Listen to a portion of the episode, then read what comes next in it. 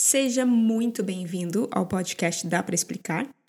Hoje nós não temos a voz masculina do Gustavo por aqui, porque esse é um episódio bônus para os episódios é, sobre amor que a gente tem feito. E como esse é um é, esse episódio bônus é só sobre um, um pequeno detalhe sobre amor é, que eu encontrei na literatura filosófica, resolvemos fazer este apenas comigo. A gente vai ter, quem sabe, alguns desses em que um certo assunto muito específico que dá para ser falado rapidamente é, seja feito só por mim ou só pelo Gustavo. Mas sentiremos falta aqui do nosso, do nosso, do amigo de vocês, do meu marido, uh, ah, para nos fazer companhia. Mas esse episódio bônus é só para falar rapidamente sobre o amor por inimigos. E esse esse é um tema que dentro da filosofia não, não é falado, a não ser no contexto religioso, principalmente no contexto da religião cristã, porque uh, os ouvintes devem saber por quê. Mateus capítulo 5, uh, ah, no versículo 43, Jesus está fazendo seu, terminando já o sermão do, do monte, e ele, durante o sermão do monte, ele destrói é, uma série de tradições dos, dos religiosos judeus, trazendo à tona uma nova luz, um novo jeito de olhar certas leis que foram dadas um, uh, tanto no Antigo Testamento, né, no, nas leis de, de Levítico, de Deuteronômio, quanto também as leis que existiam, as, as tradições orais que existiam na época dele. E no verso 43 do capítulo 5, fala: Vocês ouviram o que foi dito, ame o seu próximo e odeie o seu inimigo. Eu, porém, lhes digo: amem os seus inimigos e orem pelos que perseguem vocês, para demonstrarem que são filhos do Pai de vocês, que está nos céus. Porque ele faz o seu sol nascer sobre maus e bons e vir chuvas sobre justos e injustos. Porque, se vocês amam aqueles que os amam, que recompensa terão? Os publicanos também não fazem o mesmo? E se saudarem apenas os seus irmãos, o que é que estão fazendo demais? Os gentios também não fazem o mesmo? Portanto, sejam perfeitos, como é perfeito o Pai de vocês que está no céu. O amor por inimigos é um problema muito interessante, porque se você lembrar nos últimos dois episódios, se você não, não ouviu os últimos dois episódios, esse aqui não vai fazer muito sentido. Então é importante que você escute os três nessa sequência. Mas nos últimos dois episódios nós falamos o que é o amor, uh, de acordo com a Bíblia, de acordo com algumas filosof é, teorias filosóficas, e que razões temos para amar. E quando eu falei sobre definição uh, do amor, uma das definições que eu trouxe, e basicamente assim, a maioria dos filósofos acaba concordando com isso, é a ideia de que amar alguém é você querer o bem daquela pessoa e você quer, querer união com aquela pessoa. Então, por exemplo, você amar o seu marido, a sua esposa, o seu amigo, é você querer o bem dela e querer que querer estar junto. Essas duas coisas andam juntas de acordo com essas uh, teorias, né? E isso é belo, é bonito, é romântico e tudo, só que a gente encontra um problema quando a, a, o objeto do nosso amor se torna o nosso inimigo. Porque é, por inimigo, a gente já entende que essa é uma pessoa com quem a gente não quer união. A gente não quer ser amigo, parceiro, tá junto e tal. Justamente porque existe algum tipo de, de quebra, ou houve algum tipo de quebra no relacionamento que impede que a gente tenha o desejo de estar tá perto daquela pessoa ou de fazer pelo menos parte né, da vida diária dela. E a gente pode até querer o bem dela, tudo bem, mas em muitos casos nem isso se quer para o inimigo, né? Então, é, quando eu já falei sobre o assunto amor no passado com algumas pessoas, uh, ficou alguma dúvida. Se amar é valorizar alguém, uh, né, querer o bem dela, a união com a pessoa, como é que a gente pode entender o amor por inimigos? Uh, então, primeiro eu quero falar sobre a possibilidade de amar um inimigo é, dependendo da nossa definição. Depois eu vou falar sobre a possibilidade de amar um inimigo de acordo com uma justificativa. Um, isso vai fazer mais sentido daqui a pouco. Então, um dos filósofos eh, que eu, na verdade, o único filósofo que eu vou mencionar nesse curto episódio aqui que, que eu estou fazendo, um episódio bônus, é um filósofo que realmente se preocupou com essa pergunta. Como é que a gente entende amor por inimigos? E esse cara se chama, é, se chama Kieran Setia. Uh, o senhor Setia, vou chamar ele. Nome bem interessante. Ele escreveu um, artigo chamado Amor e o Valor de uma Vida. Então, de acordo com o um argumento de Setia, essa definição de amor como o desejo pelo bem e por união com outros não parece ser a nossa realidade. É possível amar alguém, ele fala, sem que a gente tenha qualquer desejo de estar com essa pessoa. E é possível querer o bem de alguém sem amá-la. E também é possível amar alguém sem querer o bem dela.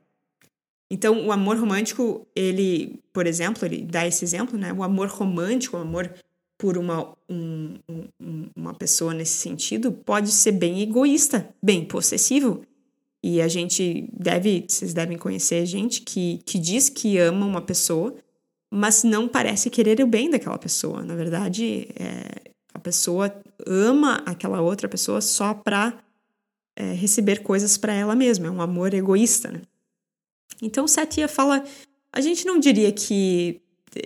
A gente pode né? Essa pessoa pode dizer que ama essa outra pessoa. Tudo bem, fazer o quê? Só que então a gente tem que mudar a definição, a nossa teoria sobre o que é amor. Se é possível amar alguém sem querer o bem dela, se é possível é, amar alguém e não querer estar com ela. Uh, enfim, então ele diz que a teoria sobre o amor ele precisa ser mais amplo. A gente precisa é, conseguir colocar mais exemplos de amor dentro da nossa definição do que é amor, para poder abranger todos esses casos, inclusive o caso do amor para inimigos, que é um mandamento divino.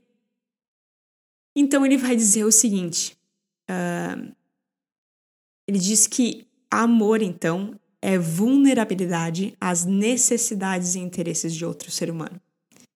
Então, olha que interessante. Em vez de amor é, ser querer o bem da, da outra pessoa, querer união à outra pessoa, ele define amor como vulnerabilidade às necessidades e interesses de outro ser humano. Então, é você estar aberto a suprir as necessidades de outro ser humano.